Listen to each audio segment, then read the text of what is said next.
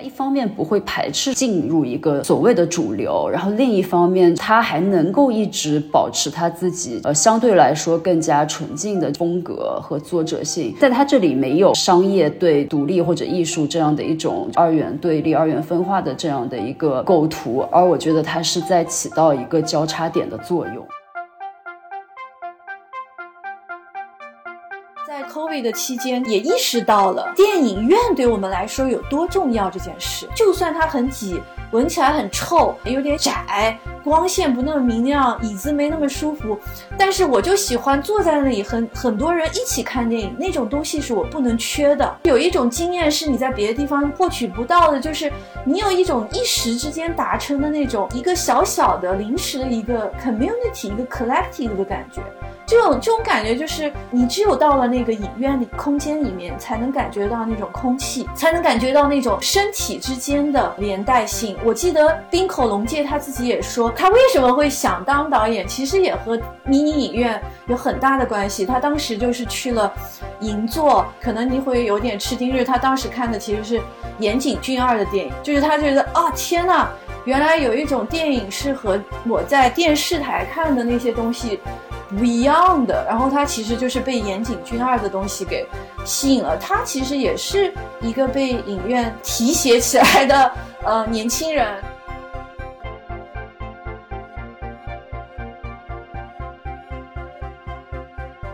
大家好，欢迎收听深交播客，我是沈念，是冰口龙介那些欢乐时光一书的译者。呃，然后今天很高兴可以请到。呃，我一直非常尊敬的马然老师和呃我一起来聊一聊关于《欢乐时光》这部电影，以及那些《欢乐时光》这本书，呃，以及滨口龙介这位电影作者和他同时代的一些别的呃日本导演以及呃亚洲电影的整个的一个语境。呃，有请马然老师。你好，沈念。呃，各位听众，大家好。我自己主要是在名古屋大学。的印象学，还有一个叫做亚洲中的日本文化研究这样一个国际项目做副教授。那么我的研究主要不是日本电影本身，而更多的是通过这个国族身份，还有就是越境的问题去看在亚洲语境内的电影文化。所以，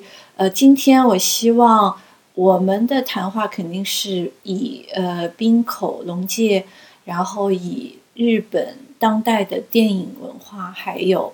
媒介的生态样貌为出发，但是我也希望我们可能会稍及涉及一点，呃，更广的一些话题。那要不我先来介绍一下，就是冰口龙介作为一位电影作者的这样的一个。他的个人经历吧。滨口龙介他是东京艺术大学大学院的硕士，然后他的在学期间是师从黑泽清导演。呃，他的毕其实他在毕业作品就《激情》就是的那个时阶段就已经呃入围了圣塞巴斯蒂安国际电影节和呃日本的一个本土的一个电影节叫东京 Filmex。对，然后对当时受到已经在零八年的时候就已经受到了很大的关注度。呃，然后二。二零一一年，就东日本大震灾发生后，就他与另一名导演酒井根，然后两个人一起奔赴了东北地区，呃，共同进行了大量的采访与拍摄，然后最后是呃联合导演创作出了东北纪录片三部曲。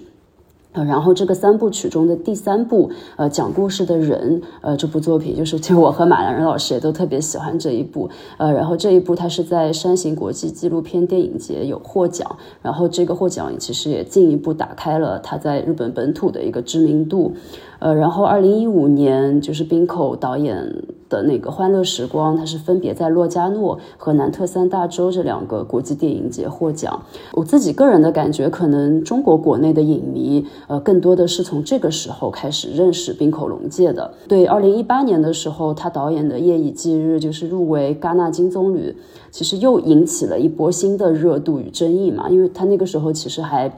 非常年轻，应该是四十岁都还没有到的这样的一个阶段，呃，并且之前的那个长片也没有那么多，然后就一下子就，呃，入围了戛纳金棕榈这样的一个呃高度的一个奖项，所以当时其实引起了非常多的争议。我自己个人的感觉是，他这一波的讨论可能主要还是限定在呃本来就是影迷，然后影评家呃与研究者之间的这些范围内，然后他可能真正就是。呃，所谓的破圈啊，走向一般观众，我个人感觉是二零二一年就驾驶我的车获得呃奥斯卡最佳国际影片奖的那个时候，嗯，就奥斯卡这个它会更加面向大众一点，而不是像我刚刚之前提到的这些电影节，可能就是除了影迷之外，一般观众不怎么关注的那些奖。对，因为其实我感觉他的二零二一年同年。公开的另一部电影就《偶然与小象》，它其实也得了柏林的银熊奖，其实也是一个大奖，呃，而且这部作品也也非常优秀，但它的这个关注度，对，就显然不及驾驶我的车，对，然后这个是呃冰口龙介他。呃，作为一个电影作者这样的一个到目前为止的一个一个历程，呃，我我翻译的这本《那些欢乐时光》的话，它呃主要是有就是《欢乐时光》这部电影制作过程中的方法论，然后它的正片的剧本和一些其实没有拍出来的浅文本，呃，这三个部分组成。然后可能简单概括一下，就是《欢乐时光》方法论的两大要点，就主要就是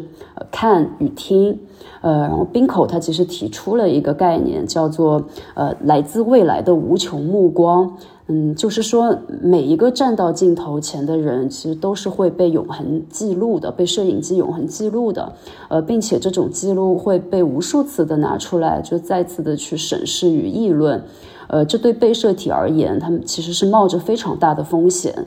嗯，因为这种审视与议论，其实随时都有可能升级为一种暴力嘛。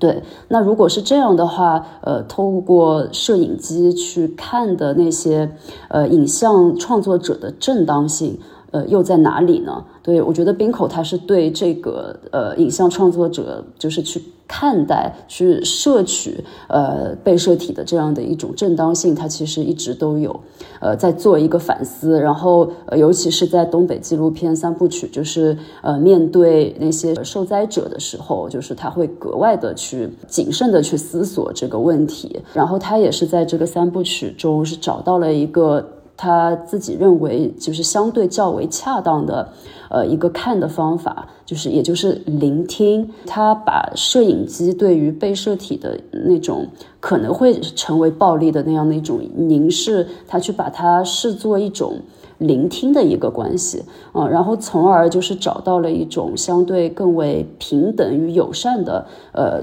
创作者与摄影机与被摄体这三者之间的一个关系。关于东北纪录片三部曲与那个三幺幺的这方面，就其实马然老师曾经发表过非常研杰出的研究成果，就是也是希望马然老师今天能与播客的听众们分享一下。如果我们有一个摄像机的话，你会看到，在刚刚你进行这个呃综述的时候，还有介绍的时候，我是在频频点头。倒退回那么一点点，我自己可能也有一个先入为主的观念，就是可能现在我们在豆瓣啊，或者是其他中文语境的这个社交媒体圈，呃，看到很多人谈论冰口龙介导演，呃，会以为说是不是大家都对他的。创作经历或者是作品已经非常了解了，甚至说会不会觉得大家对他的以前的作品也非常非常的熟悉？但可能那个是一种呃，就是 bubble 的状态，就是你你只看到了可能和你关心同样的人他们所关心的东西。呃，如果呃像呃沈念在之前也跟我聊天的时候谈到过的，如果想要。呃，很好的去理解作家电影，然后尤其是滨口龙介这样非常优秀的年轻一代的导演的话。呃，很有可能我们需要就是有多一点点的资料或者是语境，还有就是讨论回溯他以前早期的一些作品和他一路来的轨迹。所以我觉得就是呃，我们这本书《那些欢乐时光》里面，呃，不仅只有欢乐时光。呃这个电影创作项目或者是艺术创作项目的内容。呃，我我也觉得非常棒的是，这这里面也包含了冰口他们还有酒井根导演他们拍东北纪录片三部曲时候的一些方法论，觉得非常棒。我自己觉得我也没有什么非常呃优秀独到的呃研究，就是想跟大家呃作为呃一个影迷或者是呃假影迷来跟大家稍微交流一下。呃，主要就是呃，我觉得呃。一个是像东北纪录片三部曲，它也不只是三部嘛。刚刚沈念也讲了，呃，最后的一部呃讲故事的人，其实他没有只去采访这个呃三幺幺这个三重灾难中的受害区的一些当事人，他们自己去讲那一天，也就是三幺幺。他们呃经历的事情，其实是去采访了讲民间故事的人，所以呃对我来说，东北纪录片三部曲可能有两个提示，最大的提示，一个最大的提示是说，呃，他给我一个契机去稍微做一点点，就是。谱系划分的工作，就是我并不觉得说三幺幺就是呃给我们一个截然不同的一个划分点。但是呢，如果你要去讨论日本当代的影像文化，或者是媒体文化创作，或者是就是说泛而呃非常广广泛的艺术创作的话，三幺幺绝对是一个很重要的。切入点，呃，并不是说一夜之间事情就发生了改变，但是我觉得怎么去看后三幺幺的一些艺术创作，包括电影的创作，其实是非常非常呃重要的。东北纪录片三部曲给了我一个契机去看记录影片或者是记录呃手法，它怎么去。跟这样一个非常难以述说，然后呃，刚刚沈念也讲了，是一个非常 traumatic，非常可能很多人都觉得非常伤痛的一个经验，这样的一个契机去看这样的一个图景。另外一个就是，我觉得他对呃滨口龙介或者是酒井根导演他们自己而言，可能不只只是说给到机会让嗯所谓的受灾地区东北地区的呃当事人去。呃，讲述，然后互相讲述，互相聆听。但我觉得对他们而言，可能也是，尤其是对冰口，可能也是一种啊，呃，有点像是原电影，就是 meta cinema 一种方法论的一种摸索中最重要的一步。所以，呃，可能通过这个电影，你你当然可以。吸收很多知识信息，关于后三幺幺的记录影像创作，但是与此同时，我觉得它其实也是关于呃教会我们，或者说给我们一些启示，是关于说怎么样去看拍摄纪录片这回事。所以从这两个方面，我觉得东北纪录片三部曲，其实四部电影我都非常非常的呃喜欢，也很受启发。嗯嗯嗯，我非常同意马然老师的观点，而且就是我自己个人的一个感觉是，呃，冰口龙介是在东北纪录片三部曲的时候，我觉得他就是确非常确定的找到了就是聆听的这样的一种方式。在《欢乐时光》，他可能是首次非常确定性的把这种方式，然后用在了他的剧情电影的创作中，呃，并且这种方式、手法和模式，其实就在他之后的，就是呃剧情电影中，就其实一直都有在反复。刚刚提到就是三幺幺嘛，就是作为可能二零一零年代对于日本整个社会，然后政治，然后就是所有。艺术创作就是所有的方方面面来说都有，呃非常大的影响的这样的一种灾害。但其实就是我们到了可能二零二零年代开始就又经历了那个 COVID 嘛，包括冰口他自己的很多的理论，它都是关于就是一种就是工作坊的方式，然后。在这种工作坊方式中，就是身体，然后我们人与人之间的距离，然后这样的一些呃关系，他都对这些做出一种探讨。包括就是呃，在一个信息时代，可能我们在身体上的距离越来越远的一个情况下，就是我我们如何再重新找回一种。对亲密的一种关系，我感觉可能是冰口一直都呃非常就是用心去探讨的一些问题。然后像就是新冠疫情之后，就显然它又更多的就是改变了我们的一些社交方式。就比如说，就是突然又。变得比原本已经很远的社交距离又变得更远的一些社交距离，然后包括可能口罩啊，然后呃这些所有的相。对应的一些方针，然后其实都是让我们的就是人与人之间的距离，然后我们的身体就其实都留下了难以磨灭的一个印记和一个影响。感觉我们也可以就是聊一下，就是关于就是呃经历过 COVID 之后，不仅是冰口或者说日本，就是同时代的一些别的。呃，影像作者，甚至说整个亚洲的这个语境当中所有的一些产生的一些变化。这本书里面很多的，呃，我可以说是非常理论，然后非常系统，也讲述的非常诗意的那种呃方法论。呃，其实就像呃你讲的沈念，呃，有很多都是关于人呃怎么样和自己的身体，怎么样和这个身体进行的动作姿态，还要和从从这个身体发出的声音，或者是哪怕包括沉默，对吧？怎么样去呃跟这些东西发生关联？那么还有一个维度，可能就是说呃怎么样去把。记忆，然后还有包括你的伤痛、创伤，可能是可见的或者不可见的。包括说，我们刚刚也谈到这个聆听，其实聆听呢，这个事件本身它是一个人是做不到的，对吧？就像交谈一样，是需要两个人或者是一个呃集体或者是一个社群。呃，所以不管是想象的也好，还是真正面对面的也好，呃，你可以谈到很具体的这样血肉的身体，包括我们在 COVID 的之间，我我现在也不能说我们完全走出来了，但是就是说，呃，我你你可能经历了回国，然后我一直待在日本，那么我们都有这样的经历，呃，同时呃也是非常非常可以说是呃抽象的，我们有很多东西是难以言说的。呃，有的时候影像工作者他可以通过影像，呃，音乐工作者他通过音乐捕捉到那种嗯稍纵即逝的一些流动的情感波动，但是呃，我们也很难说这个东西到底是什么。所以，呃，我我觉得呃，如果大家去读这本书的话，可能可以有一个机会，我们回头再来看 COVID 的关系。我现在可能就只能呃提供一个。呃，我自己觉得有有意思的一些例子，呃，然后这些例子可能，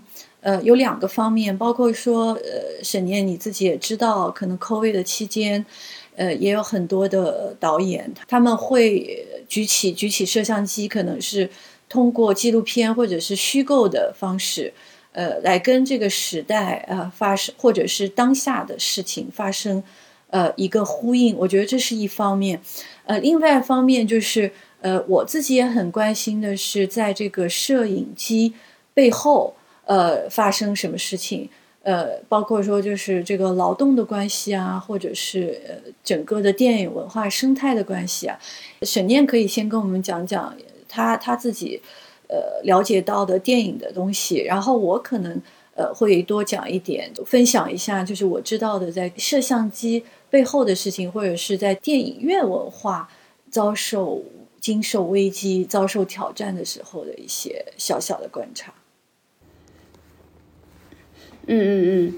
对，因为呃，我自己虽然是比较偏日本电影研究的专攻的这样一个方面，但因为也是疫情的原因，我已经呃三年，就是将近三年没有办法回到呃日本了。然后我对于最新的日本电影的一些呃接触也是会比较滞后一点。但我其实，在有限的能看到的呃这些影片当中，就是我其实还是能感觉到日本的电影创作者们，他们其实对于当下就是新发生的这个 COVID 这个事情，他们其实非常的呃迅敏的做出了一些呃他们自己的一些表象，对，比如说。呃，对，最近也很火、很有人气的那个一部就是三宅唱导演的那个《惠子凝视》嘛。然后这部片就其实是以一个呃立志成为职业拳击手的呃一位具有一些就是听力障碍的女主角就是呃为主人公的。然后呃，它里面其实也是呃能够看到，就是新冠给大家带来的一些痕迹，就比如说大家都呃大部分时候要戴着口罩，然后也就是因为口罩会可能遮住脸的大半部分，然后一些就是听障者他们就很难就是读那个对方的唇语，或者就是在呃搭配上对话者的一些表情，然后来做一些。对方意思上的一个猜测，呃，其实对于这样一个群体来说，就是他们与人原本就有点受阻的与他人之间的沟通和交流，他就呃进一步的遇到了一个更大的一个障碍。对，你可以很实实在在的感觉到，就是 COVID 对于我们的那种呃社交距离的这样的一种影响。对，然后还有另一部。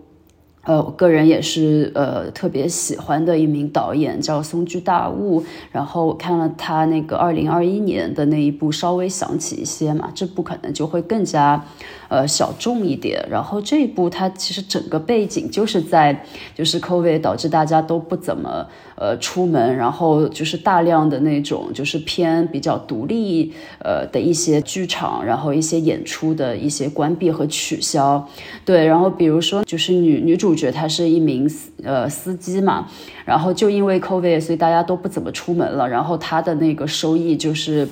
很显著的，就是减少了许多，就她也过得很艰难。然后她的男朋友原本是一名就是舞蹈家，然后但可能因为受伤，又加上。呃，疫情所导致的，呃，他所在工作的那个小剧场，可能他经营就上面有有一些问题，是导致他的那个事业是非常受挫的。对，所以我们可以通过这些电影实实在在的感觉到，就是疫情对于尤其是年轻人，然后他们的那种不管是从呃内心情感上面的一些受挫，以及他们就是实实在在的经济事业，然后方面的一些。呃，非常负面的一些影响，我觉得都是呃很快的，就是体现在这些青年导演的最新的一些电影里面。我们呃在这个 COVID 的期间，其实呃也也意识到了，我觉得就是意识到了电影院对我们来说有多重要这件事，对吧？虽然这是一个危机，但另外一方面也意识到，天呐！呃，我不知道我说的我们是有多少人，但是就是你发现到，呃，天呐，你你你你没有地方可以去看电影了，你只能在家里看。当然这很方便了，你按个按钮就行。但是你很多人也就是因为这个契机，发现到了，我的天呐，我必须有一个地方，我要去这个地方才能看电影。我要去这个地方，就算它很挤，闻起来很臭，有点有点有点窄。光线不那么明亮，椅子没那么舒服，但是我就喜欢坐在那里，很很多人一起看电影，那种东西是我不能缺的。也有很多人意识到，所以我很很感动的就是，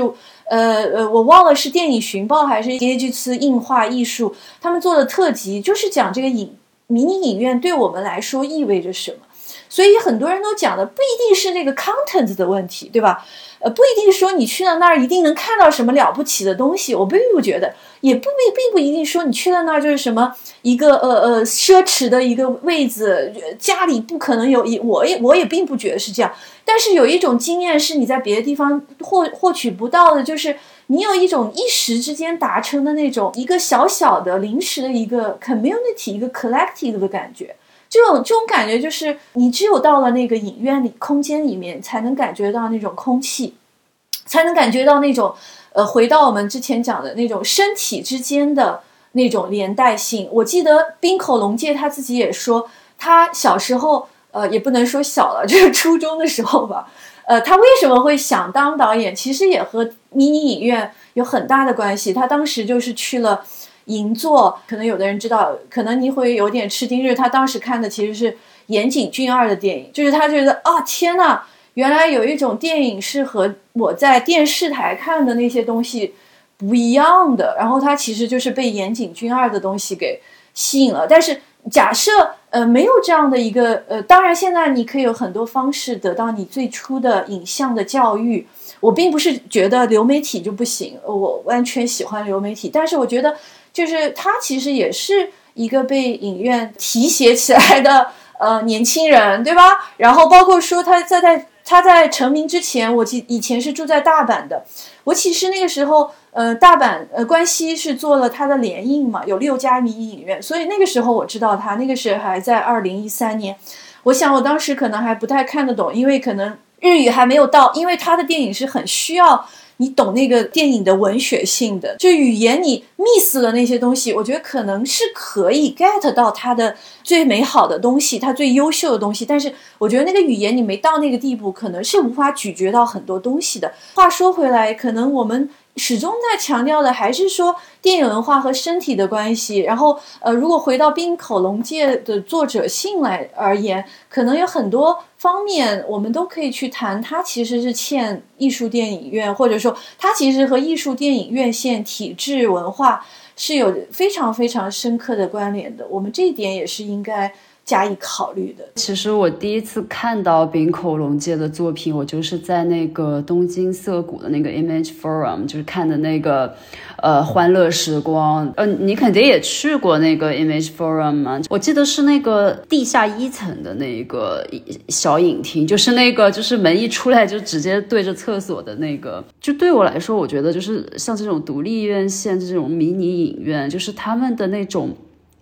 那种小，然后其实就是给你制造了一种，就是你其实可以和一些素未谋面的陌生人，然后大家在一个呃狭小的空间里面比肩，肩并着肩，然后一起就是等着灯暗，然后又一起等着灯亮，然后就包括看《欢乐时光》的那一天，就是冰口龙介他自己有来到现场，然后。呃，做一个小小的 Q&A，这样就因为那个影厅很小，所以其实你和创作者之间的距离，对，如果你是坐在前面三排的话，就那个距离就是。呃，非常非常的近，对你，你真的会有一种说，对你，你是和这个人，你们在物理的距离上就是那么的近，你和他的身体是有一种呼应的，而且就是那个空间那么小，然后你们的声音就是共同的回荡在这个，呃，狭小甚至是有一点逼仄的那个空间里，然后那个空间就是本身就营造出了一种人与人之间的一个亲密感。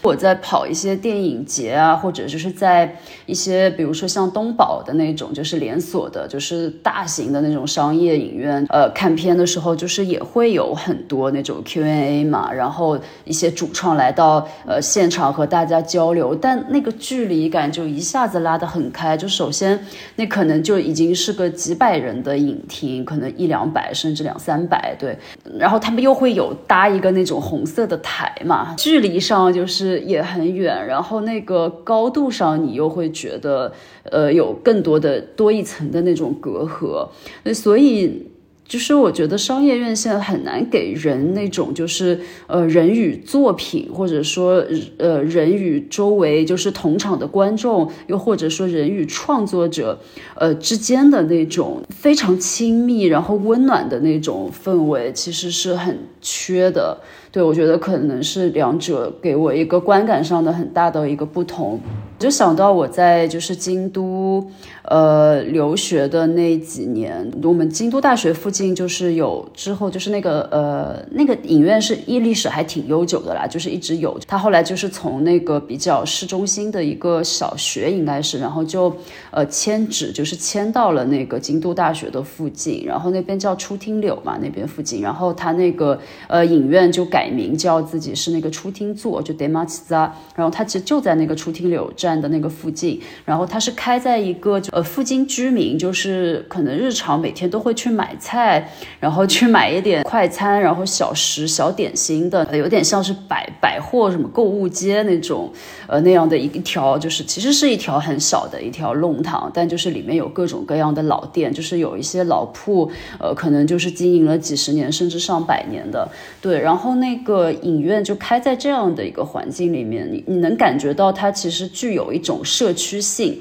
就是他在努力的让，就是自己这个小小的影院，然后呃融入大家生活中的一部分，而不是说哦，电影是比如说一个很高冷的艺术，然后我跟你们都保持距离，就呃或者就带有一种很强烈的就高大上的那种商业性，就它没有，它感觉就是你可以在旁边的呃百年老点心铺，就是买一个什么大福啊，什么团子啊，然后你再买点什么小吃，然后然后你可以带进那个电影院里面，然后那个电影院他自己还有自己酿的酒，然后你还可以来一杯什么葡萄酒，对，然后就一边吃吃喝喝一边看电影。然后包括它的影厅都也都很小，可能最小的我估计只有二三十座这样。对，而且呃，我自己是觉得它的这种形式我还挺喜欢的，因为它不仅是。呃，做放映，它其实有很多配套的呃课程。这个其实不仅出厅做，我觉得就是很多别的呃独立影院，他们也有在呃做这样的一些安排。比如说，他们呃放了一些可能就是会有对普通观众、一般观众来说可能会觉得有点。有点门槛，或者是有点距离的一些作品的时候，他们会请就是这一个方面的研究者，然后很多都是大学的，就是教授级的一些呃研究者，就是来给大家提供一些就是基础的知识科普一下，然后并且就是回答大家的问题。讲座类的东那种活动，可能就在映后，就有时候还会持续特别长的时间，可能一两个小时。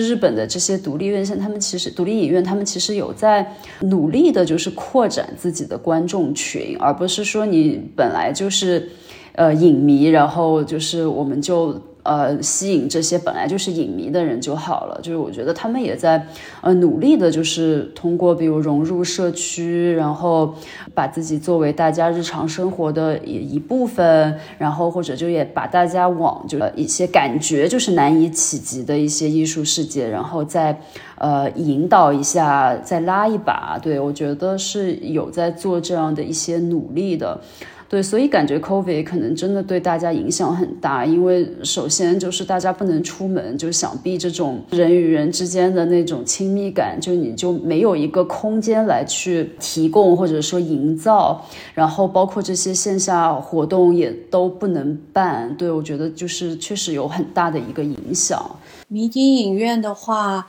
你去那个地方看电影，它。很多时候不是只是看电影，它其实是构成了你去看电影的前因后果一个故事嘛。所以我自己可能是一个记忆力不太好的人，我在家看的电影，比如说 Netflix 或者是其他流媒体平台看的电影，都不太记得清楚。但是我可以记得很清楚，在哪一大概在哪一天我去，我是这样坐了电车，然后去。这样的地方参加了一个这样的活动，所以我觉得民营影院呃也一直是在试图去做很多主流电影文化。这个主流可能有好莱坞电影，大家可能都知道那个大片，其实在日本也在那个多厅戏院是非常非常卖座的。主流还包括就是呃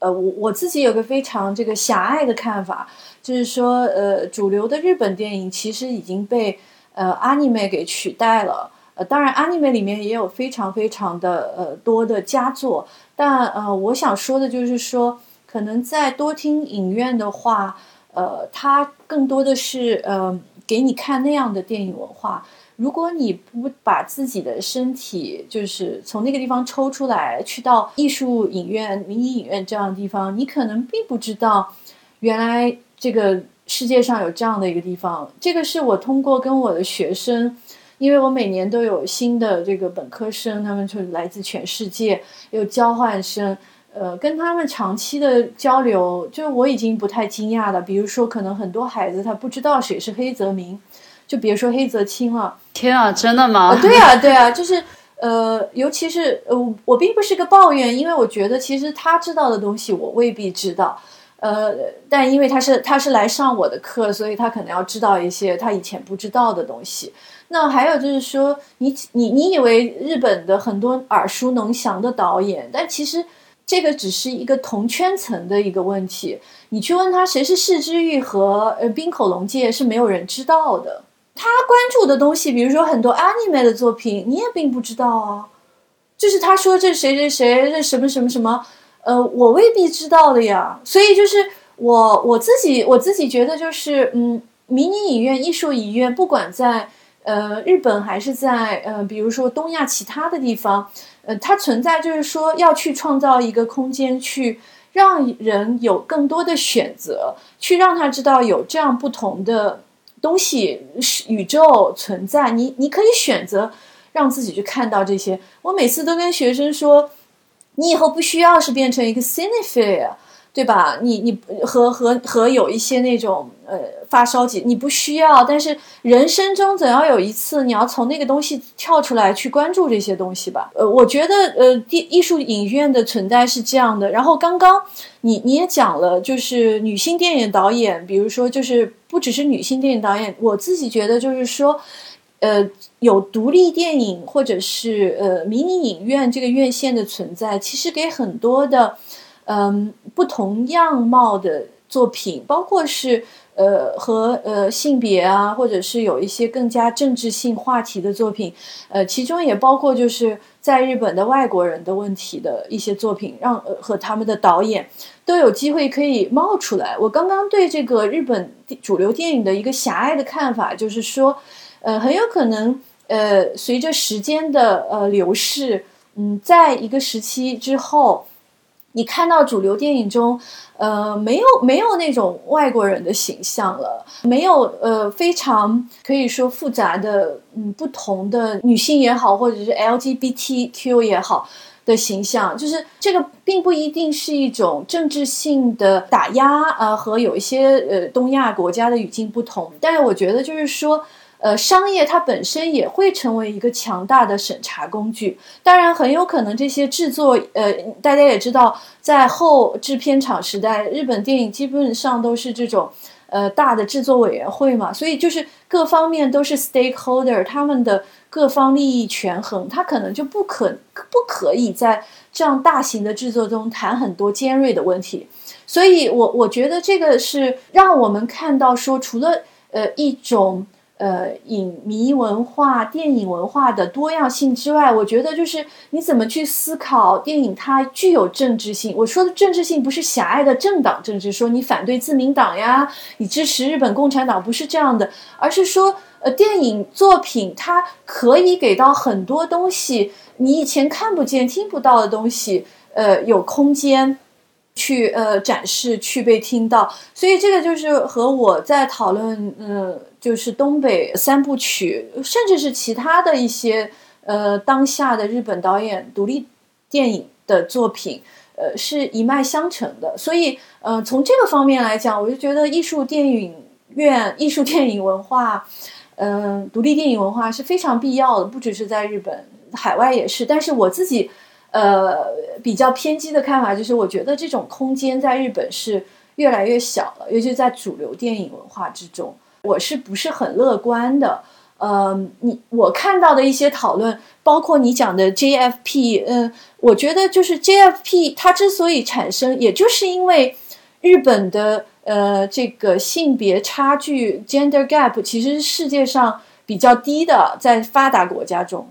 就是它的这种经济的丰沃优渥程度，它的经济然后社会发展程度和它这个社会中。给到性别的平等的这种可能性是完全不成比例的，也就是因为这样，所以有一些有识之士他们会去做 JFP，它是二零二一年才有的。然后在这之前，我相信是有很多暗流的，可能是一个契机，我们有更多的机会去直面以前我们不敢面对的问题。包括性骚扰，包括更恶劣的一些暴力。但是我觉得，嗯，以一个在日本的国立大学中工作的女性，也是少数族裔而言，我自己觉得，其实，呃，有这样的团体只是第一步，而且是非常非常微薄的。就像我讲的，如果你不去关心平行宇宙，这个宇宙永远不会是你的宇宙，它永远是平行的。你永远不可能跟它发生交叉，所以我我觉得，呃，这个东西可能还是需要有很多不同的方法，让我们关心的，比如说性别的问题，呃，包括说 LGBTQ 的问题，然后还有包括说就是少数主义的问题，不只是呃，像我这样可能有稳定工作的，还有就是外国劳工的问题，让这些东西怎么样通过一个交叉性的方法去，呃，和当代的影像文化发生关系，可能是我更关心的。所以这为什么我觉得，呃，我很喜欢一个二零二一年的纪录片，叫呃东京自行车节。然后这个节不是节日的意思，有点像小曲的意思，对吧？它是一个叫青柳拓的导演拍的，我觉得他拍的很好，就是因为。他是一个印印化大学电影大学的毕业生，但是他欠了一身的这个债，为了读书。因为大家可能知道，私立大学是艺术大学，学费非常贵。然后他就是在最最难的时候，从他家乡就是山梨，山梨县是东京附近的一个县，但是离东京还很远。他骑了个自行车，从山里骑到东京，然后在东京相当于过着无家可归者的生活，一边呃做 Uber Eats 的那个外卖员。所以那个就是有点像 Go 用 GoPro 啊、iPhone 啊，用很多这种非非常 mobile 的呃摄影器械去拍自己做这种呃 Uber Eats 派送。然后在这个过程中，他也会遇到跟他一样可能已经呃失业或者是工作不太满意的日本的年轻人的一些故事。而且就包括说你自己设想说我就埋头赚钱就行了，但是毕竟你是人嘛，你也会希望说，我我我每天工作之外，我还有比如说我还有我的呃，我希望舒服一点点。然后今天我可能有点懒，然后可能有还有性欲的问题，各种各样的问题。就是你本来你你本来觉得你自己啊，我算好了，每天按这样算，我就可以赚很多很多钱，然后把我的什么什么贷款这样这样的还清。但你真正做的时候，你会发现，你可能今天就是非常难受，你你不开心了，你做不了这个工作了，你怎么办呢？但没有这个工作，没有就不做这个工作，你就要流露宿街头了，在东京呃的街头睡。但幸亏他是个男性嘛，所以他可以。露宿街头，然后我在想，比如说，如果是女性的话，她她甚至连呃露宿街头像这样的可能性，可能都是非常小的，因为可能会有安全的问题啊之类的，可能她会有其他的方法需要来来解决自己经济的困境。呃，所以我觉得我特特特别喜欢这个电影，然后我也认为这个电影是一个讲，就是和我刚刚讲的这种政治性是互相。呃，有有有关联的一个作品。当然，我知道在中国，我们也有很多导演拍了那个 lock lockdown 封锁的那些故事。所以，我觉得其实可能，嗯，不同的语境和制作条件下，我们会有很多不一样的反应。然后，我也知道，嗯，比如说有人会去拍 zoom 电影，对吧？就是或者是只一个电影全是只在一个室内拍的，像这样新的动向。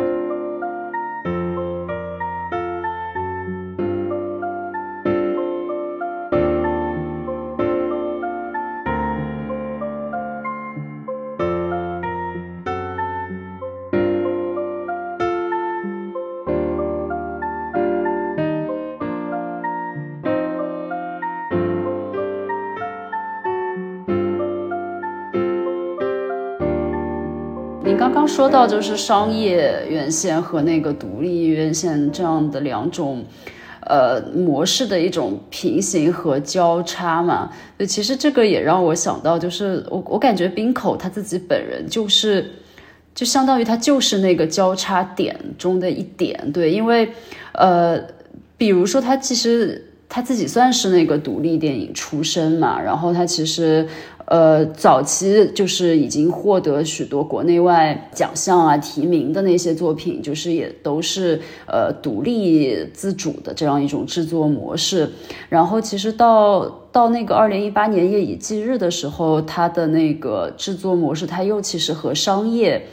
画的一些制作模式就产生了一些联系，然后包括《夜以继日》这个片，我我没记错的话，应该也是在呃主流的商业院线有上映，然后再包括二零二一年的那个《驾驶我的车》，其实也是这样。对，就是一方面你能够，我其实个人我个人来说，我不是特别的呃喜欢《夜以继日》与《驾驶我的车》，因为我会觉得。呃，一些商业化的模式确实让冰口没有完全的在做他自己，或者说，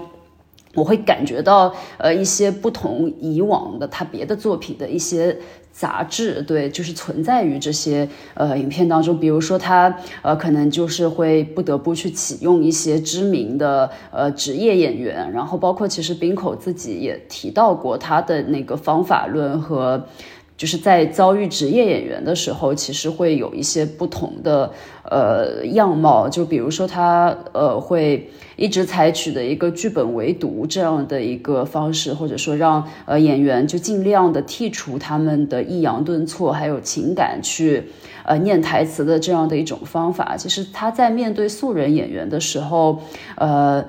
感觉他。更能够就是就素人演员能够更好的去剔除那些顿挫和情感，对。但是呃，到了职业演员那边，可能职业演员会下意识的，就是演出一种我没有什么音调起伏的一个状态，对。但那当中就隔了一层，就是难以舍弃的那个表演的壳，对。这这种其实我觉得，对这种就是现象或者说结果，对。呃，冰口的他自己比较个人化的风格化的一个表达来说，我觉得有点像是接近于一个杂志的这样的一个一个情况。对我个人其实不是那么喜欢《夜以继日》和《驾驶我的车》，对，但让我同时又呃对冰口感到惊喜的一点就是，他其实在驾驶。拍驾驶我的车的同时，他也其实在拍那个《偶然与想象》嘛。然后，呃，这两部电影就是就是同一年就是公开的。然后，《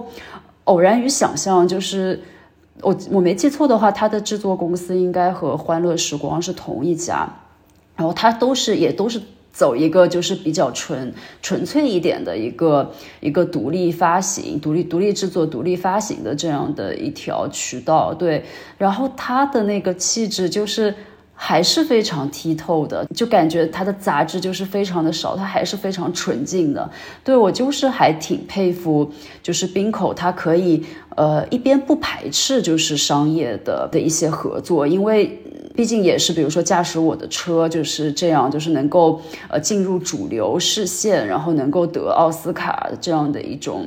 呃作品，就是它更能让别人知道，就是日本有这样一个导演，然后也更能帮助大家去知道哦，原来他还有别的那些作品是这样或那样的，就是我觉得也是帮助大家是可以呃有一个入口去打开一扇门，然后看到这种半独立半商业的作品的背后。有一个就是，呃，更加纯粹的一个独立的这样的一个世界的这样的一个对窗口入口这样的一个感觉，对他，所以他一方面不会排斥说我去进入一个呃所谓的主流，然后另一方面他还能够一直保持他自己就是呃相对来说更加纯净的这样的一种就是风格和作者性，对，这可能也是我一直以来都还挺喜欢冰口的一点。对，我觉得在他这里没有那种就是商业对呃独独立或者艺术这样的一种就是二元对立、二元分化的这样的一个一个构图，而而我觉得它是在起到一个交叉点的作用。嗯，对我而言，呃，我没有仔细看，呃，但是 Drive My Car 其实对我而言没有绝对的说这个是更加独立，或者是这个少一些独立。我觉得，嗯嗯，Happy Hour 可能。呃，我们去用独立给它做标签，可能更多是因为它也是基于一个这个工作坊的项目嘛，对吧？而且就是我觉得 Happy Hour 可能还有一个很大特色，就是说，也许在拍摄的，就是制作的这个要求上，并没有一个非常呃，就是紧迫的时间线，就是它这个 workshop 可以做很久，然后之后我们来完成一个电影的项目，或者同时。呃，去酝酿有没有可能做做一个电影的项目，但是其实这个周期可以是很久的，这是我非常非常佩服的。然后我觉得，如果是谈到呃，drive drive my car 的话，就是在豆瓣上可能有很多高人都讲过了，我我我就呃只讲了一些特定的一个东西，就是我突然在想说，很有可能就是像 drive my car 它。其实反而对我来说是一个，你也讲了，其实一个挺好的一个尝试，在于说，我觉得在日本会不会是有一个太强烈的断裂，就是在那个呃中高成本的艺术电影和所谓的几学个自主电影之间那个断裂太强了，就是你要么就是天呐，呃，学生 level 的那种自主硬化，对吧？就是你可以看得出来，它可能并不一定是很糟糕，但是因为条件限制。它只能拍到这个样子，那种自主电影，对吧？然后另外就是你可以看到像，呃，市之愈合，然后它的分福公司，然后细川美和他们的那种是非常，呃，制作精良的艺术电影。然后呃那样的电影，呃和呃自主映画之间的，我觉得是缺乏一个呃中间地带，或者说我们应该尽量去扩展很多不同的可能性，然后。像冰口的呃，Drive My Car 其实也是一个制作委员会的方式。你看到它有，呃，法法国的资金，也有韩国的资金，当然也有日本的资金。所以，呃，在这个层面上，其实是一个很好的事情。就是呃，一个导演他可能呃，也许是可以从自主电影出身，对吧？他以前可能拍过很很粗糙，因为各种条件受限，看起来似乎。存在那种粗糙感，或者是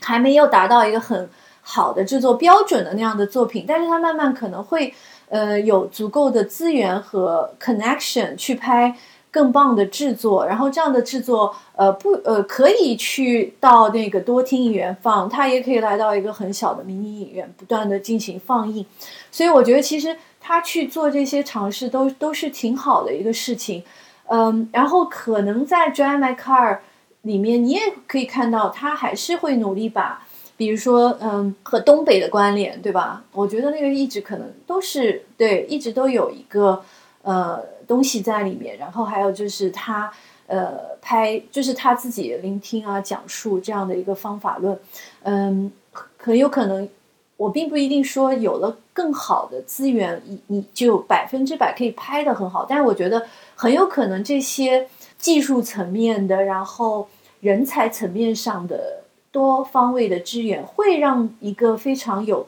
呃才华的导演可以往他想象的理想的方面再呃靠近那么一点点。但是你刚刚也说了，可能也有。不尽如人意的地方，这个也可以理解。我觉得像偶然和想象的话，会让人想起他早期的一些作品了。我自己也觉得，好像还是需要相当的，就是因为大家都知道，在日本看电影，日语电影它是没有字幕的吧，对吧？除非你去看那个听障版。所以，呃，我觉得还是需要相当的这种可以去 follow 这些。人台词的 能力，呃，我以前看的那个冰口龙介到底是在什么程度上看懂了？我现在非常非常怀疑。对，就是如果他的一个电影是一个嗯，口头巴的电影，是一个词句和呃那个文字组成的电影的话，我现在也非常非常呃深刻的怀疑我我到底。有没有看懂过他？有没有去 get 到他最好的东西？但另一方面，我我也在想说，其实我一直很欣赏他，呃，去做工作坊这个事情。因为我们一开始也谈了，就是可能现在有很多的独立电影的这个项目都是和这种各种各样的工作坊是有关系的。有的可能时间长一点，有的可能那种范围广一点。然后像呃我们的这个。欢乐时光的话就非常非常特殊，我觉得可能也是绝无仅有的即兴表演工作坊。所以呃，我我不知道，就是沈沈念你自己呃，就是通过作为研究者，也作为翻译者，你觉得这个嗯，你在呃重新去嗯面对这个欢乐时光的方法的时候，从工作坊这方面，你你你你有什么想法吗？工作坊吗？对，就是嗯，或者是你刚刚讲过的那些。聆听的方法，然后包括说他们的这种即兴的方法，剧本公开围读啊，呃，你也讲了，就是那种 pro 的演员，他可能很难放弃他自己的有一些继承的东西，所以，嗯，我一直在试图咀嚼这个东西，因为我自己很欣赏的还有一种导演，是他完全都不依靠剧本和台词的，他就是靠当时他给这个。职业演员或者是非职业演员一些提示，告诉这个人这个场景是什么，然后希望他们来进行一些展开。所以，呃，我我现在重新读你的这个中文版，我就觉得哇，天呐，这个即兴工作坊在神户的嘛，这个真的是非常非常，嗯，对参加者非常非常有要求的。而且我觉得，就是我后来事后还查了一下这个工作坊，我发现就是。就是虽然就是这个工作坊可能长达几个月，然后大家真的要花很多，每个参加者都要花很多的时间和精力，呃，在这个事情上，但其实他们反而是要支付就是报名费给那个工作坊，对，而且还不便宜，七万日元，对。然后 其实说到即兴表演嘛，然后冰口在那个。呃，欢乐时光的方法论这一章里面，他其实也有提到，就是虽然这个工作坊本身的名字叫做呃即兴表演工作坊，但其实呃最后欢乐时光呢，它的一个表演方式是呃摒弃了即兴表演的。对，然后对冰口提到的一个理由是因为其实。呃，如果你让演员去即兴表演的话，就相当于要让演员在临场的时候，同时就是充当一个编剧、导演加上呃演员这三者的工作。其实对呃没有什么表演经验的素人演员来说，就是非常大的负担。就哪怕你是一个呃职业演员，其实这也是相当大的一个负担。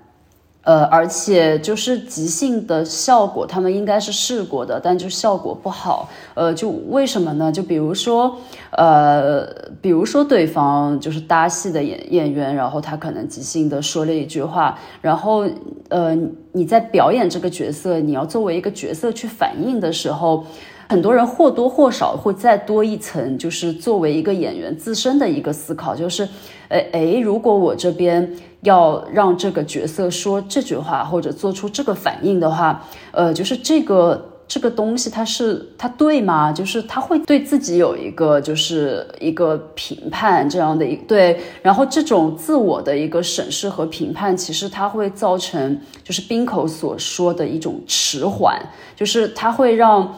这些演员反而看上去非常的不自然，他们可能在每接对方的戏，每一次要接对方戏的时候，都会表现出那种犹疑，然后那种迟缓，对那个效果其实反而不自然。对，也就是出于这个原因，他们工作坊最后，呃，其实是放弃了这个即兴表演的一种方式。我我就觉得像那个 Happy Hour 里面，嗯，尤其是重新读这个剧本与浅文本。然后这个浅文本还还蛮长的，对对对，很长。我觉得可能比正那个正就是正片的剧本可能加起来的话，就是浅文本可能还要再长一点的感觉。嗯，很难想象，其实每一个角色他们都有自己非常丰富的维度。比如说每一个角色，夫妻也好，或者个人也好，伴伴侣也好，他们可能都有。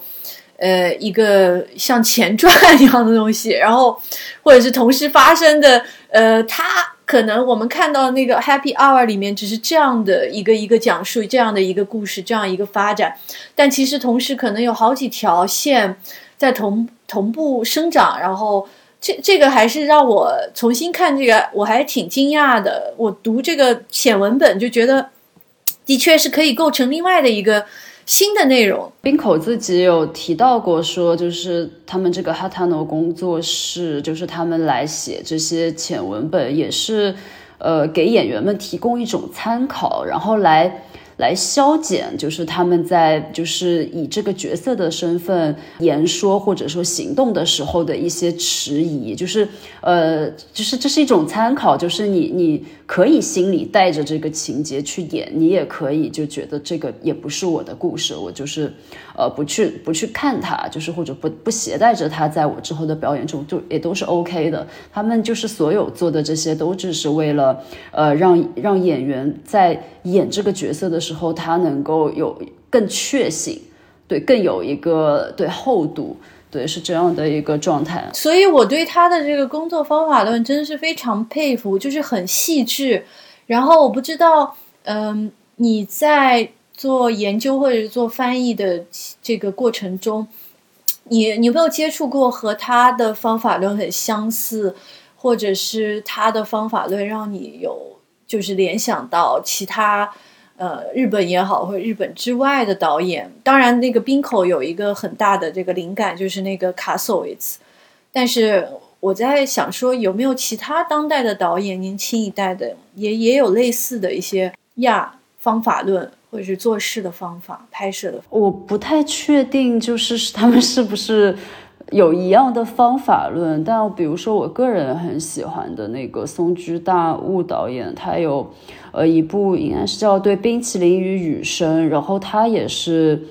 就是他的那个呃，这这部电影主要就是讲一些就是呃青少年，然后他们要去排演，就是一部一部那个话剧。哦，我看。对对对，然后他们就是他有点有有一点点像那种半纪录片似的，然后去拍这种呃话剧排练的那个幕后与台前，以及和这个电影。电影世界本身的一个互文与交织，对，然后我觉得这个里面就是有在，应该也有一些在探讨，就是说演员与角色之间的关系嘛，因为其实它有点相当于是一个戏中戏的一个结构，然后还有包括三宅唱的那部 Wild Two，对对对对对，就是野性之旅，就是这一部，它其实也也是嘛，也是一些就是青少年，然后感觉也是在参加一个。有一点可疑的，像是 workshop 一样的，呃，组织活动，然后对，也是那种就是半虚构，然后，呃，半计时的这样的一种形式。所以我觉得可能对，可能就是现在大家对于这种，呃，虚实交错或者说甚至融合的这样的一种探索，就还是挺常见的。对，因为其实像《欢乐时光》的话，我觉得肯定也是借鉴了不少，就是这些演员，就是他们自己日常生活中真实的一个状态和性格。对，包括冰口他们，就他也在这本书中提到，就他们其实为了演员改过很多次的剧本。比如说这个这句话，他们想让这个角色说，但是可能这句话到了演员的嘴中，就是演员的身体会拒绝这句台词。就是，所以就是，他们又要去顾及到一个角色的一个内心的一个发展，他的一个心境，然后又要去顾及到就是说出这句台词的演员的身体，对，所以这里面就是虚与实，它是没有办法分开的，然后它一直都是一个像是硬币的正面与反面一样，它一直都是一体的。对我觉得。可对我自己个人的感觉，我比较喜欢的一些日本现在的当代的一些年轻的影像创作者，我觉得他们可能都有在探讨，就是这一个呃方面。嗯，我现在想起来了，呃，松居大悟，我应该有也有看过另外两个作品，有一个是呃最近才公开的。他是那个日活的 Roman Porno 重重启的第二波，他拍了一个叫手手的，我我觉得可能就是性的张力不够吧，但是还好了。嗯嗯嗯，我以前也一直在在在呃是这样相信的，就是很有可能就是因为我们的呃比如说官方或者是政府的文化机构给到一个。电影创作的这种基金，就是这种是没有专项基金的嘛，在日本，所以，呃，你很有你很有可能是需要去借助另外的一个，比如说，呃，它是和社会有关系啊，然后它是要跟这个地域，对吧？比如说 Kobe 啊，或者是那个三仔唱的那个是山口艺术中心嘛，亚麻古起另外的一个县。所以可能是你你要用这种呃一个有点像是艺术家项目、艺术家驻场的一个计划，要通过这样的一个东西呃来去滋养一个呃比如说嗯影像作品的项目。所以呃某种程度上呃工作坊就成了一个必不可少的一个连接点。也也许你是要通过这个跟。一般的，比如说社区的人，或者是这个城市的人，发生一普通人发生一些关系，又也许其实你你也可以就是做一些很普及性的那种影视创作的教育嘛。比如说他就是想做剧本的家，他就是对这个拍摄有兴趣，他就是想做演员，那你也可以去做这种很基层的一些工作，比如说像三三宅的那个片子里面还是一个小孩儿，那个初中生嘛，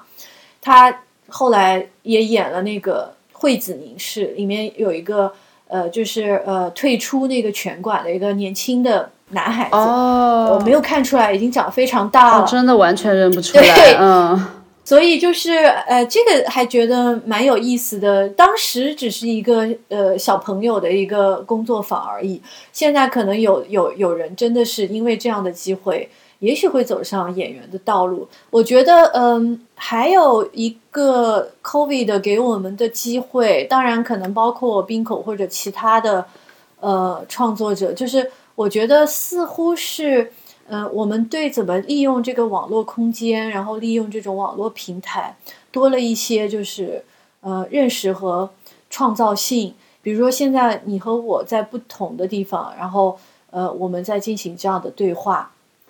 对吧？然后很有可能，如果我们是用 Zoom 的话，我们可以看到彼此。然后呃很多人也用呃不同的平台去做这种影像方面的。比如说讨论啊，或者是哪怕是放映，我觉得其实这些都后来在 COVID 的危机呃平息之后，也被很就是有创意的继续沿用到我们现实现实点的一些工作中来。比如说像嗯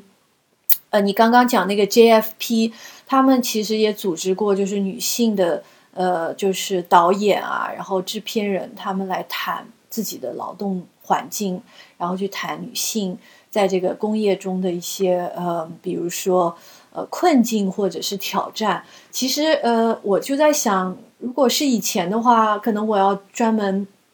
比如说要去东京，对吧？坐上一个新干线跑到东京，已经非常累了，但然后才可以听。然后现在其实有很多的机会，呃，直接去呃。进行这样的交流，我觉得让我们的交流也打开了新的一些可能性。然后，另外还有就是，比如说，呃呃，很多的不同的平台可以先把一个电影放出来，然后我们之后再找一个集中的时间跟导演啊，然后跟主创者啊进行一个网络的对谈。其实这样的方式，有的时候我觉得也是可以的。再就是，比如说。你真的是没有办法聚集所有的人到同一个地点做这件事的话，所以我自己在名古屋大学，我们也做了一系列的，就是四个这样的讲座，都是先把片子在有限的期间内放给大家看，然后呢，我们专门找一个集中的时间和这个创作者和导演和艺术家讨讨论。在以前，可能我需要我我做这个我们做这个活动的钱。预算可能只够请一个导演从，比如说很近的一个东亚的城市，北京啊或者首尔飞过来，对吧？只只够请一个人，然后只够放一个电影，只够做一场放映。但是现在可能呃会有更多的可能性，比如说像冰口，他那个拍《Drive My Car》，本来他是想在呃韩国做取景的嘛，但后来可能有各种的原因。没有能够呃完全的在韩韩国展开，但是其实，呃，也让我看到广岛的另外一个可能性，也也也挺好的。因为之前我和文豪做一些，比如说中日女性影展的那个放映嘛，对，然后到了那个就是交流的环节，就其实，呃，日本那边的就是导演们就是都没有办法到现场，因为那个时候就还有那个十四天的入境隔离。制度以及就是一个很客观的因素，就是我们没有钱。对，呃，觉得我们当时的解决方式就是就是会尽力就是让呃中国这边的，就是呃影像作者们就是来到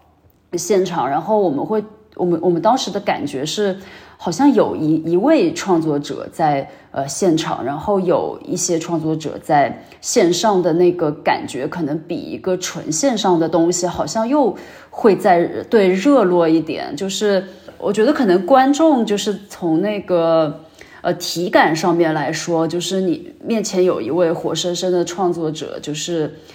作为一个就是像桥梁，或者说就是一一根红线的那个感觉，就是他们也能呃更更快更好的和那个线上的那一位创作者也能达到一种连接。对，所以感觉现在其实呃线上线下混合，或者说就是呃纯线上这样的活动也非常越来越多。对。但不，我自其实我自己心里有一点想问的一点就是，你你们会担心就是盗版的问题吗？因为，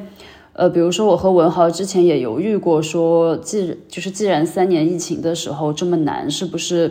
对，因为您也知道，在国内，呃，要做影展啊、放映啊，尤其我自己 base 在上海的话，其实。呃，非常困难，就是像我们民间这样对自主要做一些放映，承担着很大的风险。对，所以我们当时曾经想过说要不要，呃，转一个线上的一个呃形式，但我们当时最后没有犹豫了，最后没有这样做的一个原因就是。觉得就是复制艺术的时代，就是你很多东西一旦上线了，可能就光速的被呃复制，然后被盗版，然后我们会很怕这样反而会有损对创作者的一些权益。就我还挺好奇的，就是民你在名古屋大学呃办这些活动的时候是怎么处理这方面的问题的？可能就是这方面当时呃可能蛮还没有想到。会有人录屏之类的，那些嗯，其实有部分是呃 artist，然后他们的作品在那个 Vimeo 上也是公开的，那没只是说你只能看到一部分，嗯，对对对，或者是只是一部分啊，但是其实他并不呃不是非常非常对这个问题非常非常的在意，但是你现在说呢，我就觉得说可能有两个方面，一个就是如果没有那个。早期的盗版，我现在也不可能研究电影，对吧？因为你也知道，没有资源，没有资源的话，你去研究什么呢？那现在来说，其实就是你接触到很多创作者，直接跟他们讨论之后，有各种原因啦。但是我就觉得说，从创作者的劳尊重他们劳动的角度而言，我觉得就是如果可能的话，应该尽量的去。防止这个事情发生，尤其是我们现在可能讨讨论到的说，呃，我本来还有一个呃问题，一会儿我会问，就是你是一个翻译者、研究者，然后其实你也是个策展人，对吧？我们你和我做的工作可能很相似的，就是说，我们都试图在做一个跃进的文化的交流，对吧？然后像这种跃进文化交流的时候，很多时候，比如说像具体的放映。呃，到这种呃物流的，或者是我们刚刚讲这种具体的盗版的问题，其实就是非常非常，呃，要非常谨慎，然后也也是不能说呃一概而论的。我觉得还是呃应该多有一些平台去互相，就怎么说呢？我希望有个平台，就是像我们这样关心这种文化交流的朋友们，可能可以做到一起，哪怕是线上线上。线下混杂可以做到一起去讨论一下，我们怎么想，我们可以有什么样的方法，我们可以用什么样的方式去推动，而不是去限制这种交流，因为它应该是非常相对而言自由的，相对而言不受这种自我审查限制的，相对而言多方位的，相对而言多层次和多。呃，就是面向的，所以嗯，我自己也没有一个非常完美的方法，反而是我希望参加很多活动，看看大家都是在怎么想，对吧？因为我觉得就是那种防盗版的那种平台，不是不可能设置，但是它需要很很大的那个技术力量的保证。就是我们呃，名古屋大学有做过这种活动，就是但是那个时候是有预算嘛，所以就是那种。是真的是非常非常小心，因为也有大家可能知道，你是知道的，就是日本有一个独立电影的团体叫空足，然后他们的片子是从从来没有 DVD 可以买的，这样说吧。然后他们也很，你当然是可以看 screener，但是它是呃，基本上他们的概念就是我只能在影院跟这个电影相遇，但 for some reason 我发现是有那个资源的。呃，这个就是另外一个话题，但是我想讲的就是说，嗯，他们的片子也非常非常就是幸运的答应我们在我们的这个放映活动中展映，但是他是给了非常非常严格的那个时间的限定，然后也是呃有有加很多的那个限制，这样说吧，不是因为他不想让人看到，对吧？其实就是他们是非常不一样的一种。放映观念，所以我并不觉得就是他他轻视观众啊，他觉得你不配。我觉得完全不是这样，就是我觉得作为观众，我们是不是也要学会去尊重这种不同导演他们对电影放映的这种意愿？我觉得这也是很重要的一个跨国境或者是跨文化交流的一个 一个起点或者是一个逻辑吧。所以，嗯，他们的话，对他们的话，我觉得。呃，你要跟那个，比如说那个呃，富富田，他是里面的一个创作者，你跟他说有盗版，他可能他可能他是，我认为他可能不会非常的惊讶，或者是呃呃，就是呃忧虑，但是我觉得呃，我我会觉得有一点不好意思，就是我如果我也去 cir circulate 对吧？比如说在豆瓣上发现那个资源，如果我也去 circulate 的话，我觉得是。对他们而言，我觉得我没有一个很好的交代。我了解这种心心情，对，因为我们其实也是，呃，我们就第二期的那个影展的时候，就是有请到小田香导演嘛，然后就是可能在我们要正式放映的就前几天，然后就是那个有一部资源它就泄露了，对我们也是就是觉得很很痛心。当然，其实这个泄露对我们影展本身的那个。呃，没有，没有，没有，实际上有太大的影响，但我们就是会为他的这种泄露感到很痛心。对，其实我跟文豪都没有去，就是告诉小田香导演这件事情。对我们也是觉得有点羞于启齿。我相信，肯定如果在现在技术的支持下，你真的很想把那个呃资视频搞到手，也许是有方法的。但是另外一方面，我就在想说。呃，其实，比如说回到日本的语境而言，那些导演他们希望你去一个特定的场所，跟他们电影遭遇，其实也是我觉得是创造一个，就像你刚刚讲的，有一种近距离或者是那种用肉身可感、用这个气氛可感的一种这样的一个环境中去进行嗯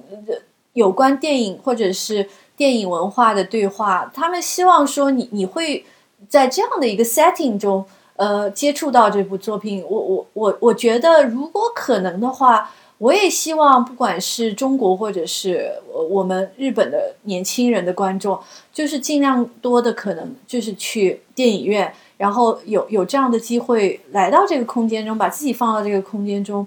去欣赏一部电影。可能这是跟艺术电影或者是跟这些作家电影，有可能一个很有机的一种。沟通方式吧，但是肯定是作为嗯当代的观众，你有很多的这种平台，我觉得肯定是要活用了。这个我完全觉得是双手赞成的。嗯，对，就是我觉得我们在观影的那个过程中，肯定首先得是把自己放到一个和创作者就是平等的呃。沟通和交流的这样的一个呃模式当中去，就是如果创作者不希望自己的作品以这样或那样的呃方式面试的话，就是我们肯定是要去尊重他们这样的一个一个决定。对我有时候也会呃，因为我之前其实也在高校有执教过嘛，我有时候会感觉到呃。尤其是一些比较年轻的影迷或者电影学院的一些学生，我就觉得他们对待作品有时候会有一种傲慢。对，其实包括，呃，我自己呃策展放映，或者说我在对参加一些活动的时候，就是你有时候能够感觉到有一部分的观众他们的那种就是。我们说的是 v e c a l a m i s o n 嘛，就是一种就是居高临下的一种目光，就好像，呃，我买了票了，就是我顾客就是上帝，或对，或者说，啊，我来看你的片子，就是像是给你面子的那种，就是我觉得他们那种就是要去在违背导演的意愿下，也要去看一部。呃，盗版的一个资源，或者说他们要去呃摄取这个资源的那种想法，我觉得可能就和他们的那种呃居高临下的一种目光，其实是有有关系的。对，所以观众影迷就是。呃，如何让自己与创作者对等？就如何学会去呃尊重彼此？我觉得也是一个很重要的事情。回到之前讲的那个电影呃产业促进法，因为那个促进它是产业嘛，它并不是只是促进呃电影主流电影，它顺便对吧？顺便说它也会促进所谓的艺术电影。当然呃，在这个法律中，艺术电影怎么定义？它是不是我们阅读很多？呃，就是欧洲中心主义对艺术电影的定义是一样的，这个是另 另说。但是我我想很快的说，就是嗯，很有可能对于艺术电影的这种呃关注，对于艺术电影的所谓建设，它不是一个可以揠苗助长的东西，对吧？它是需要很长的时间，很多代的人，然后或者很多不同的这种机构也好。它包括 NGO、NPO，对吧？非政府的这些，就是有很多很多的这种参与者，它不一定是人啊，就是组织也好，是需要很多不同方面的投入，你才可以呃有很多意识的。所以我我自己觉得，就是说，中国现在可能是非常。热衷于提倡所谓的艺术电影，但是是不是我们对它的讨论？当呃，当然我的了解很有限。比如说那个比较集中的一些中文期刊，它对艺术的电影的讨论都集中在一些大数据上，或者是一些创投创投，对吧？或者是一些电影节的电影节的数字上。但是我就在想说，呃，我们要研究电影产业促进法，就是因为我们也要跳出这个设定的这个框架。去看到那些，呃，它其实是艺术电影作为文化，作为那种很柔软的，作为一种非常难以被所谓的创意产业、文化产业、电影产业，呃，那么明确就可以被呃就是建立的东西，或者是被定义的东西、归纳的东西之外，然后可能是一种呃需要很多我们自己也有意识的去，嗯，把自己可以说是眼界也。放得更广一点，然后愿意去心平气和的去看很多这样呃，比如说东亚各个地区互相借鉴彼此观影的呃文化看法、呃故事经历，然后记忆，然后去从里面找到呃一种可能性，对吧？包括说，我觉得我年轻的时候，可能我觉得我们当时对电独立电影的消耗，就是认为说。中国的艺术电影之所以那个文化是尚待被建立，或者是还未被建立，就是因为很有可能我们当时对独立电影，然后盗版电影的消耗，就是没有去看重太多这种，呃，比如说需要被建设的部分。然后我就觉得，当然啊，我就是没有那个啊，我就是要去无休无止的找那个 PT 种子啊，不然我还能干什么呢？我就是在电脑上看就行了。但是很有可能，当你的这，因为我那代是这样的，我真的说实话，我除了小学被组织，中学被组织去影院看电影，我我没有记忆是我自己主动去看电影的，好吧？除了初三一起去看了《东邪西毒》，对吧？除此之外，我没有主动去看过电影，所以我觉得这个这个影院文化，我并不知道这是一个什么东西，我没有这个意识。但是可能当我去了。不一样的地方，接触了不一样的观影文化，我意识到说，原来可能并不是说，我觉得你能在电影院看到同一部电影就有多高级。但是我自己经常感叹说，我在电脑上看的和在那个影院看的是完全不同的东西。电脑上看的，我只记得一个故事，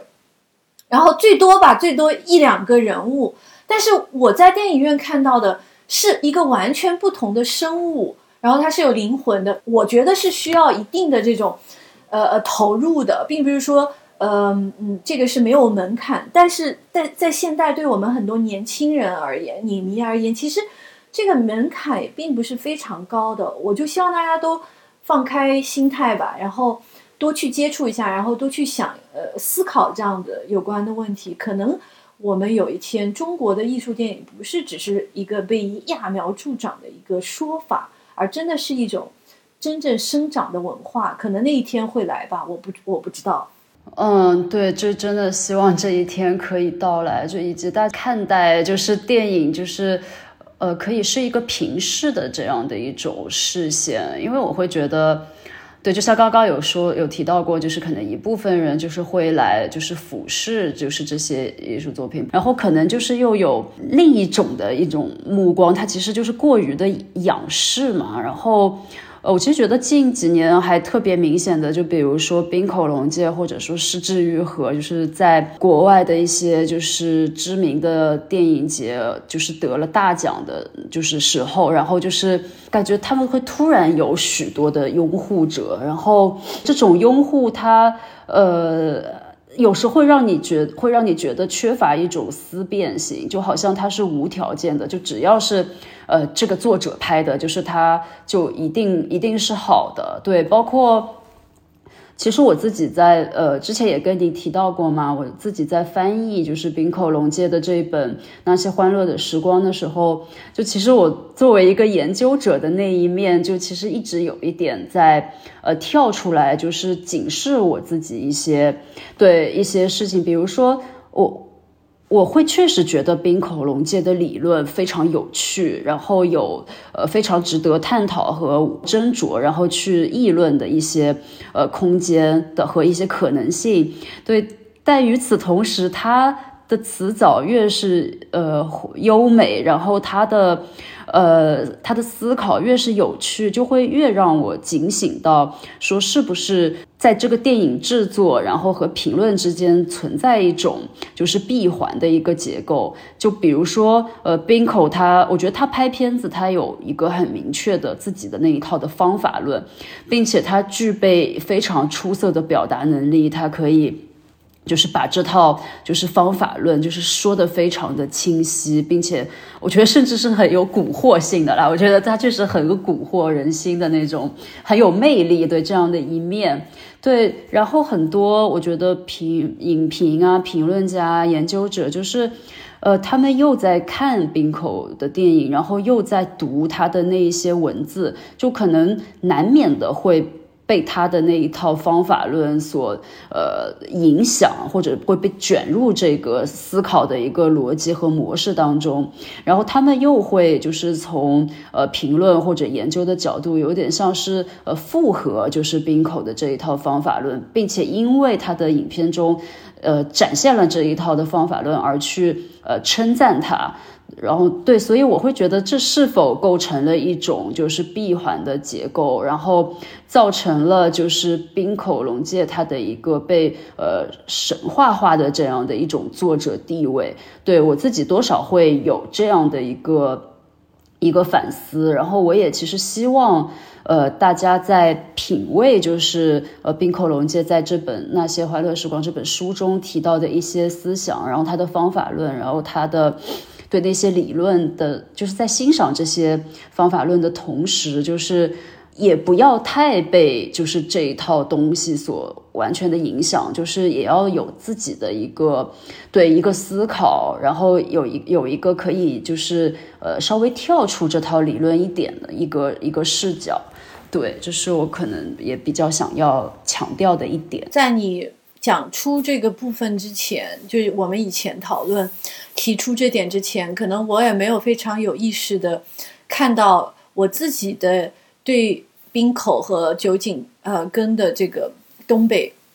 三部曲的分析，很有可能也是进入到了这种闭环结构中，就是你可以直接把那个冰口讲他怎么去用这个呃编剪辑构。构造一个虚构的时间线，这一点直接，呃，作为一个理论的支撑，对吧？然后用这个东西，来来来分析这个场景，就是他们就非常契合。所以我觉得这个真的是非常非常，可以说是呃很有呃非常便利。但另一方面，我觉得你讲的很对，就是我们。很需要对这个东西保持距离。呃，我现在讲的是作为研究者，然后从影迷的角度而言，我就觉得可能，呃，我们都需要多一点点的那个语境化，然后需要多一点点的，就是嗯，扩大纵和横的这种存储吧。呃，包括说呃和冰口同时代的一些导演，他们在做什么样的事情，他们在讨论什么样的事情。当然，我不可能否认，就是可可能我在豆瓣上看到很多呃年轻的这个呃电影爱好者，我们都对日本电影有一种迷思。就是有一种非常巨大的迷思，但我并不觉得这是不好的。我每年收到很多的申请，里面有很多这样的，比如说就就是只谈两三个人日本导演，然后用他们之间互相比较也好，或者是一个作者论的研究也好，我觉得就是有这样的试点当然是很好，但是可能需要也从这种迷思中间，嗯，保。跳出来，或者是保持距离，然后站在一个就是 meta 的层面，去去看自己到底在讨论什么。所以，呃，我觉得像，嗯，你你讲在活动中有人去问那个女性主义的问题，我觉得其实我自己想的就是，嗯，很有可能有的时候作为一个研究问题的话，你会说这个是不是呃可以这样来提问？但另一方面，我也在想。为什么？嗯，就是我最近，嗯呃，很关注一个，你应该你也知道，就是一个半学术的一个电影或者是文化艺术的一个呃杂志，它叫呃 Uleka，对吧？所以呃，那个那个杂志最近都在做那个日本电影的一些话题，比如说什么恐怖片啊，我没有完全读完，就是比如说最近的一期是讲三宅唱的，所以里面有很多和三宅唱的电影有关的文章。呃，那么呃，压压轴的那个就是那个莲石重彦和三宅唱的对谈，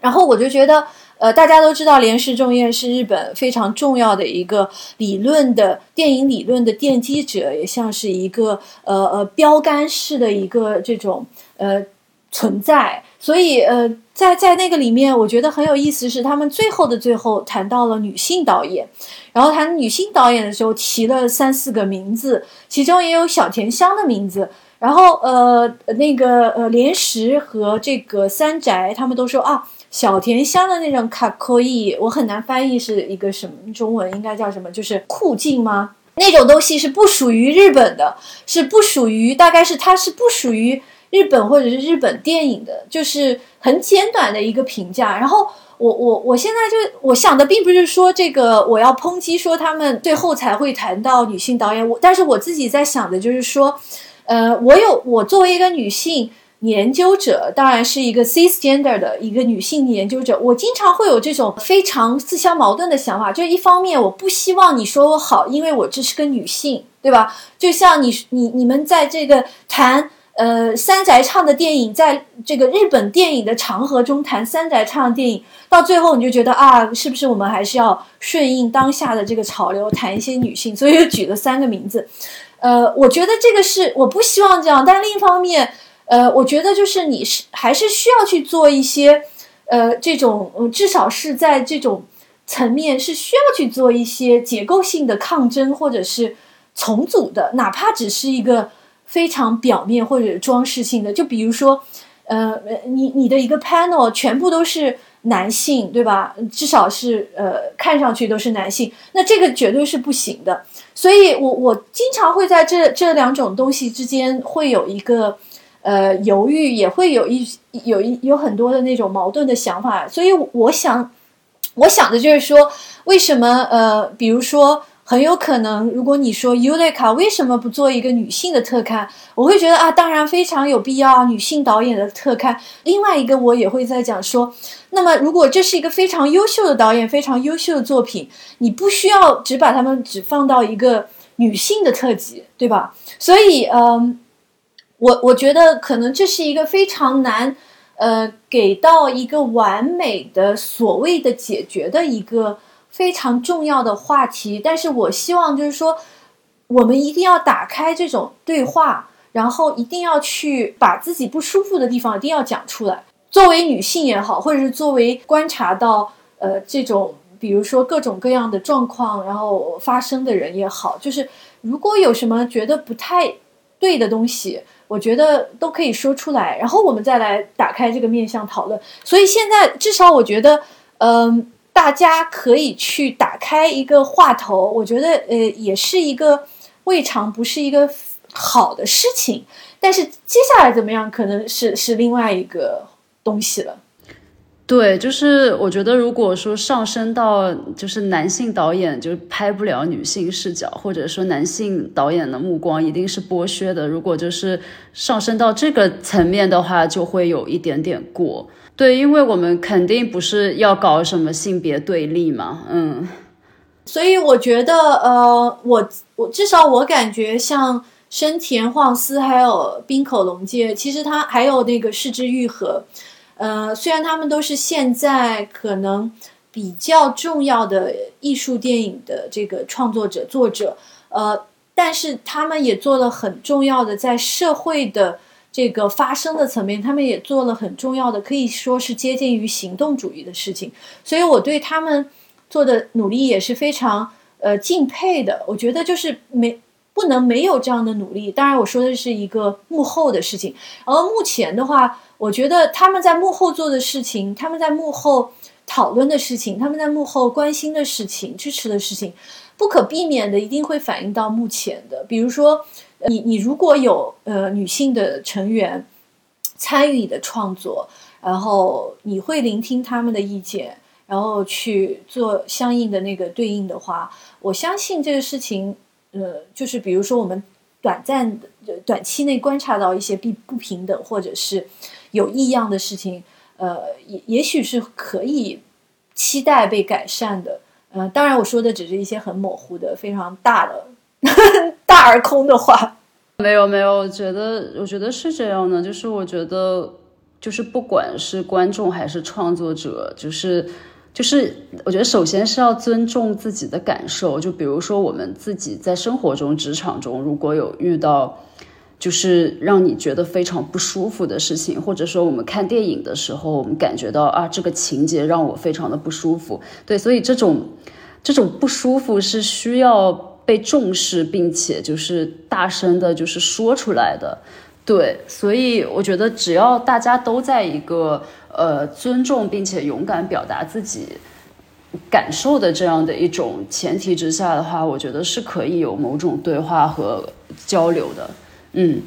对，所以我就希望说，有没有可能，比如说你，然后呃，我或者更多的人，我们也可以就是尽量多做很多的尝试，呃，不只是这种嗯跨越国境的这种电影文化交流，可能我们在这种交流的时候，也也会去强调这些我们自己很关心的，比如说性别的问题啊，比如说劳动的问题啊，比如说呃这种少数族裔的问题啊。所以，嗯，我觉得其实可以做的事情也很多，也非常有意思。可能，对，就是也期待接下来可以有更多这样的，就是线上线下的活动。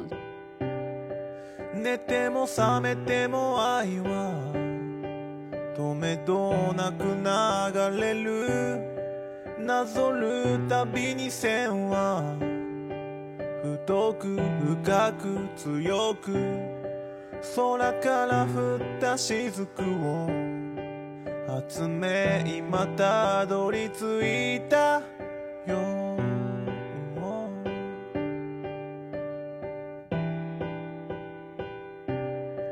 一度生まれた愛は二度と消えることなく空と海の間を回る回る回る。大雨が降った後に溢れ出た気